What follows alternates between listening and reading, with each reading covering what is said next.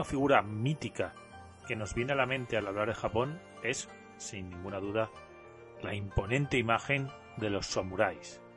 Estos guerreros indómitos, guiados por el código del Bushido y que cultivaban tanto sus cualidades para la lucha como su intelecto. Pero tranquilos, que no vengo a contaros su leyenda. Para eso ya hay muchos y muy buenos podcasts que podéis encontrar. Y es que de lo que quiero hablaros es de las Ona Bugeisha, las mujeres samurai. Sí, aunque os sorprenda, existieron. Y pese a que me centraré en la historia de la última de ellas, Nakano Takeko, recordaremos algún nombre más de estas legendarias mujeres guerreras del país del sol naciente. Poneros cómodos, que empezamos.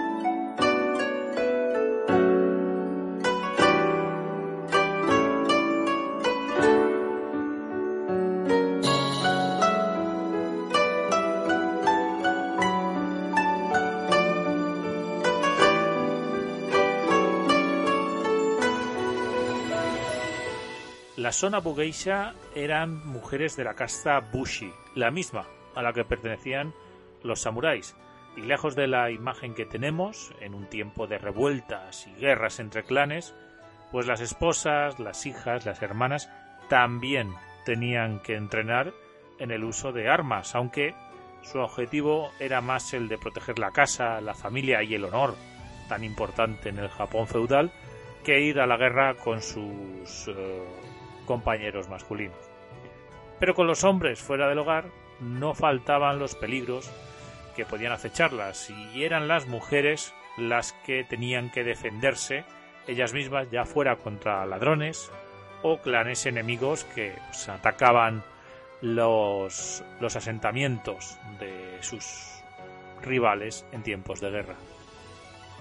Estas Onapugeisha recibían un entrenamiento intensivo en el uso de las diferentes armas y estilos de lucha que pues, conocían en su, en su clan. De hecho, la propia denominación Onabugeisha significa literalmente experta en, artes marciales. A diferencia de los samuráis masculinos, el arma más habitual de la zona Bugeisha no era la katana, sino que ellas utilizaban más la naginata, Seguro que la habéis visto en decenas de cómics, películas, videojuegos y vuestro personaje la ha usado.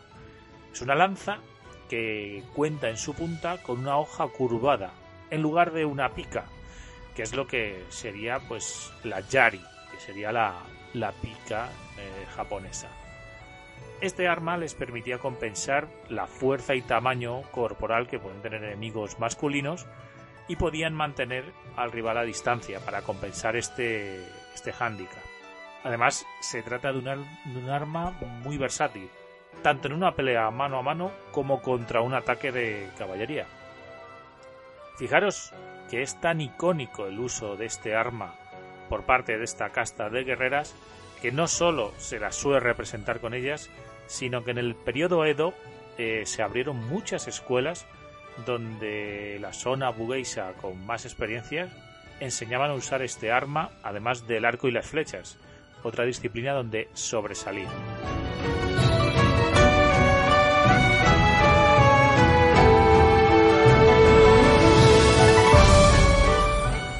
Cuando las guerreras se acercaban a la edad adulta, recibían de su madre otro arma, una kaiken.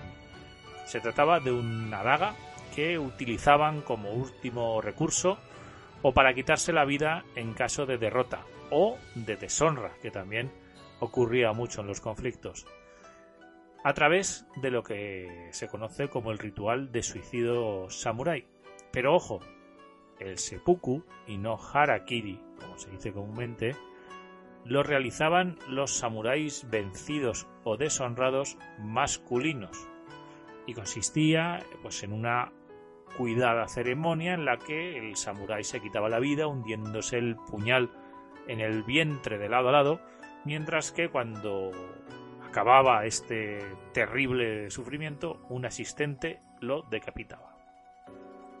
Los samuráis pensaban que esta forma de darse muerte era la única forma también de preservar su honor, y la zona bugeisha, que también recurrían al suicidio en estos casos, eh, no podían llevar a cabo este ritual. En su lugar realizaban lo que se denominaba jigai.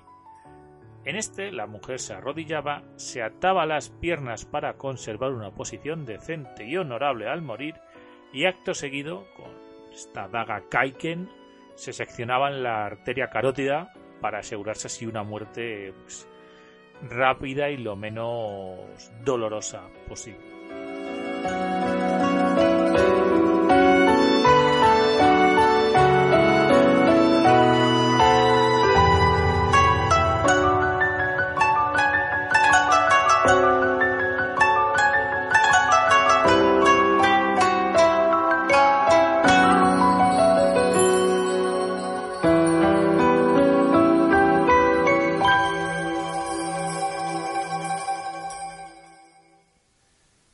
La figura de la zona Bugeisha, eh, podríamos decir que aparecen a finales del Japón clásico, como estas mujeres guerreras que pertenecían a la clase samurái. Una de sus primeras figuras, pero que está inmensa, inmersa en la neblina de la leyenda, es la emperatriz Jingu, regente entre el año 209 y el 260, cuando se coronó a su hijo Ojin. Se dice de ella que liberó, que lideró la campaña de conquista de Corea en ese tiempo, pero como decimos los historiadores japoneses creen que es más un mito para dar un poco de sentido a este tiempo en el que no está muy claro quién fue eh, la persona que mandó en el país. Pero como hemos dicho, esto es más una leyenda que algo realmente histórico. Los datos ya históricos sí que dicen que el origen de los samuráis data más o menos del siglo X y que se fortalecería al concluir las guerras Genpei a finales del siglo XII, cuando se instituyó el gobierno militar bajo la figura del shogun, que estaba apoyado por todos los clanes de samuráis y por el cual el emperador de Japón quedaría relegado a un mero espectador de la situación política del país, con ciertas atribuciones religiosas, pero que no recuperaría el poder hasta la restauración Meiji en el siglo XIX. Es en este tiempo cuando aparece Tomoe Gosen, que influyó siglos después en nuestra protagonista Nakano Takeko.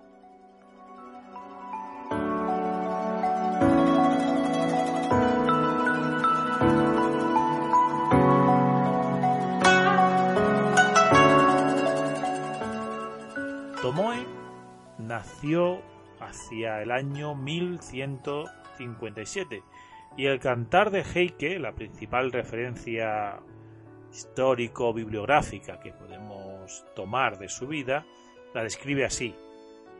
Tomoe era especialmente hermosa, de piel blanca, pelo largo y bellas facciones.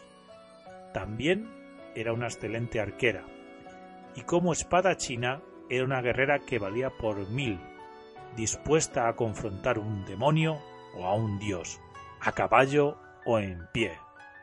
Domaba caballos salvajes con gran habilidad, cabalgaba por peligrosas pendientes sin rasguño alguno. Cuando quiera que una batalla era inminente, Yoshinaka la enviaba como su primer capitán, equipada con una pesada armadura, una enorme espada y un poderoso arco, y ella era más valerosa que cualquiera de sus otros guerreros. Con esta descripción nos podemos hacer una idea de lo que era la figura de Tomoe para sus coetáneos. Pero volviendo a los hechos más o menos históricos, Tomoe luchó durante las guerras Genpei, un enfrentamiento entre los clanes Taira y Minamoto que duró unos cinco años.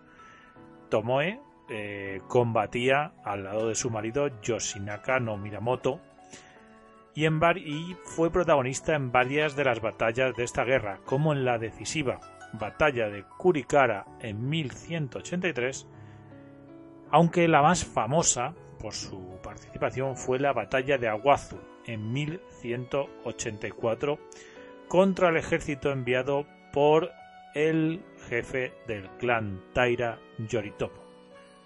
Fue allí donde murió su marido Yoshinaka, al quedar atrapado su caballo en un arrozal y ser abatido por flechas enemigas tras supuestamente pedir a Tomoe que huyese del campo de, batalla.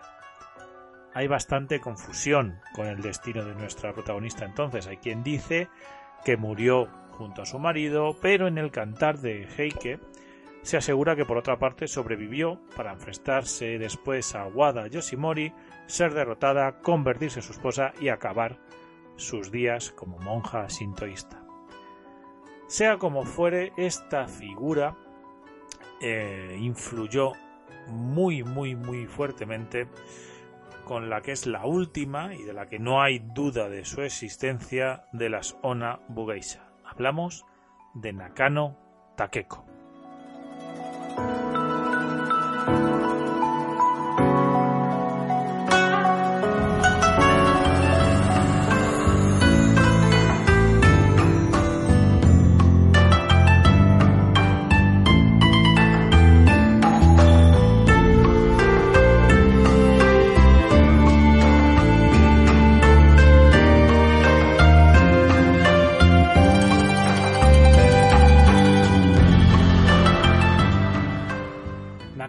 Takeko nacía en abril de 1847 dentro del dominio de Aizu y luchó y murió en la guerra Boshin, una época convulsa de la historia del Japón reciente.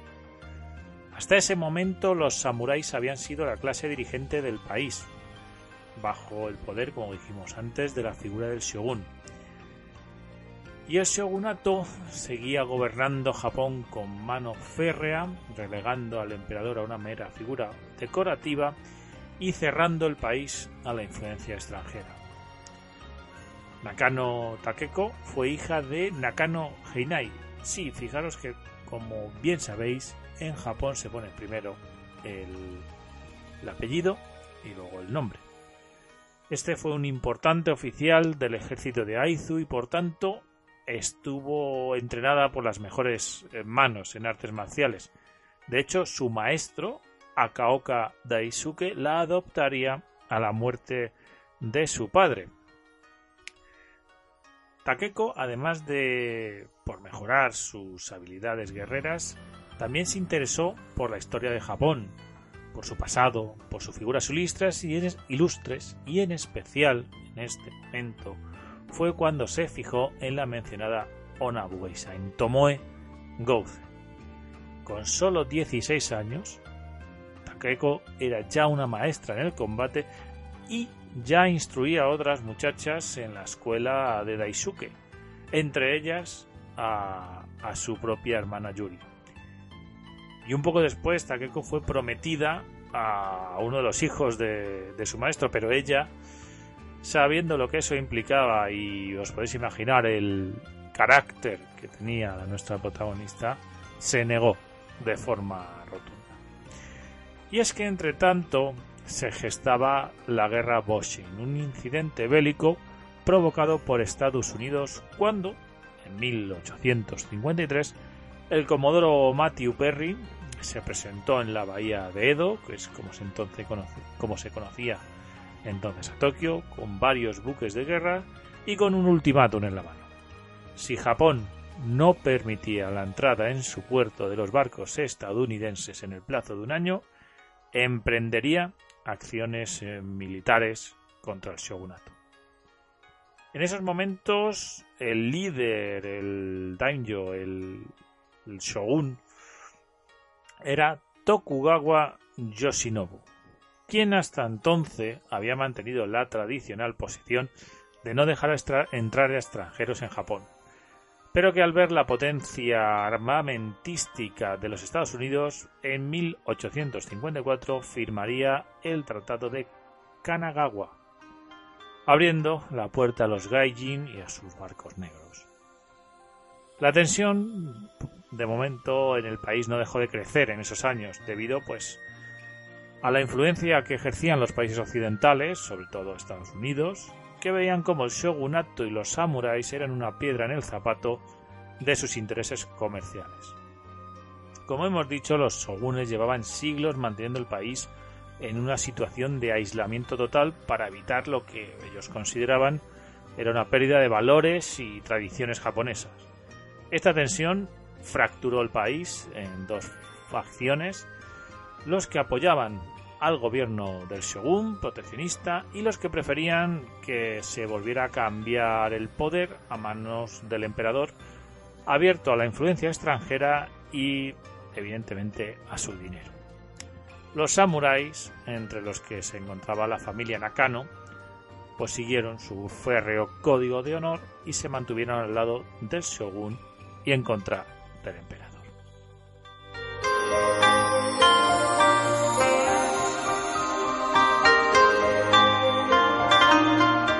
Así fue como Nakano, con 21 años, en 1868, vio cómo los barcos de guerra americanos entraban en su ciudad natal y disparaban los cañones contra las fuerzas rebeldes al emperador.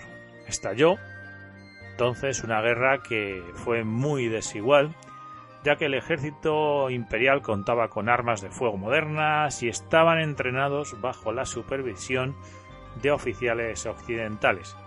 Seguro que este argumento de película os suena y os invito a que reviséis los podcasts anteriores de Freaks que hicieron historia para encontrar otro pedazo de esta historia japonesa en la vida del que fue el verdadero último samurái, Saigo Takamori. Hecha esta, este pequeño paréntesis, volvemos a, la guerra Boshin. Y es que la potencia bélica que, tenía el ejército imperial hizo que los samuráis partidarios del shogun fueran pues, perdiendo batalla tras batalla, hasta que solo quedó resistiendo la región de Aizu. Y allí se encontraba Nakano Takeko junto a su hermana Yuko. Los samuráis, pues como hemos dicho, contaban con una fuerza que oscilaba entre los 3.000 y los 5.000 guerreros, armados con espadas y flechas. Las pocas armas que tenían de fuego eran obsoletas y muy débiles en comparación con el poder del ejército imperial que se acercaba inexorablemente y estaba compuesto por unos 15.000 efectivos. Como hemos dicho, en 1868 tuvo lugar la batalla de Aizu. Takeko, con 21 años, como hemos dicho, se puso al frente de un grupo de 20 mujeres eh, samuráis, incluyendo en ellas a su madre y a su hermana, que cuando comenzó el asedio se ofrecieron al comandante de las fuerzas rebeldes para lanzar un ataque que rompiera el cerco al que estaban siendo sometidas. Takeko realizó una salida al frente de sus guerreras que, si cerramos los ojos y nos lo imaginamos, tuvo que ser tan imponente como la carga de las valquirias vikingas. Ninguna, imaginarlo, ninguna llevaba armas de fuego. Tan solo sus largas y afiladas naginatas y al cinto una espada que se enfrentaban a los modernos fusiles de los soldados imperiales. Las tropas imperiales, por cierto, tenían orden de capturar con vida a las mujeres, y esto eh, lo aprovechó Takeko y su zona Bugeisha, ya que llegaron a la línea enemiga, arremetieron y aprovecharon para causar todas las bajas posibles fruto de la confusión que generó una carga de de mujeres, que no se la esperaba el enemigo. También superada esta sorpresa inicial, los soldados eh, comenzaron a disparar a, estas letales mujeres que estaban acabando con ellos a golpe de naginata. Pero en esta batalla tan impresionante también fue en la que Takeko se dejaría la vida, ya, es que, ya que recibió un disparo en el pecho, algo que no la impidió seguir luchando un poco más y acabar con la vida de algún que otro infeliz soldado imperial. Pero la gravedad hizo pudo más que su ardor guerrero. La batalla de Aizu estaba perdida y Takeko, en un último acto de orgullo y honor, decidió que se quitaría la vida antes que ser apresada o morir, o morir a manos de, de un enemigo. Y curiosamente lo hizo, según las crónicas, mediante el ritual del seppuku, a pesar de que, como hemos dicho antes, lo normal para una mujer eh, debería haber sido el Jigai.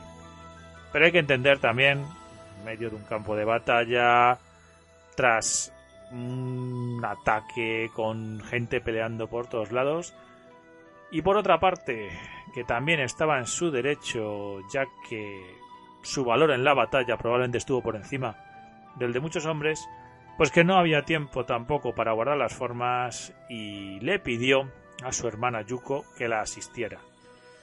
Y ésta, obedeciendo su última voluntad, la decapitó después de que Takeko se quitara la vida con su, con su daga. Se dice que las últimas palabras eh, fueron no se llevarán mi cabeza como trofeo. Y Yuko se encargó de que esto no fuera así y de que su cabeza fuera trasladada al templo de Hokaiji, que actualmente está en Aizubange, en la zona de Fukushima, tristemente conocida por el incidente nuclear. La cabeza de Nakano Takeko se enterró bajo un pino donde se erigió un monumento a su memoria en la que tanto sus paisanos como el propio almirante imperial Dewa Shigeto, que comandaba el ejército imperial, le rindieron honores. Con la derrota de Aizu, el shogunato tardó poco en perder el poco poder que le quedaba y recayó en manos del emperador Meiji. Los privilegios de los samuráis se abolieron y poco a poco la casta guerrera, tanto de los samuráis como de la zona Bugeisha, que había gobernado Japón durante tantos siglos, terminó por desaparecer.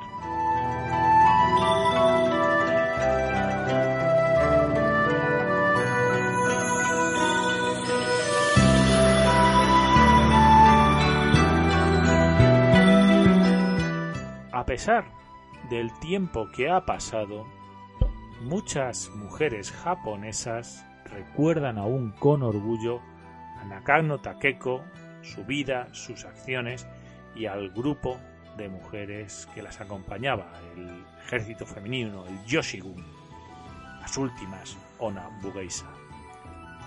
Reciben todos los años en el Festival Otoñal de Aizu un homenaje en el que un grupo de chicas se visten la hakama, la vestimenta tradicional de los samuráis, que ahora la podéis ver usando también por parte de los practicantes de Aikido, ciñen bandas blancas en su cabeza y procesionan para no olvidar el valor de las últimas Ona Bugeisha, las últimas guerreras samurái de Japón.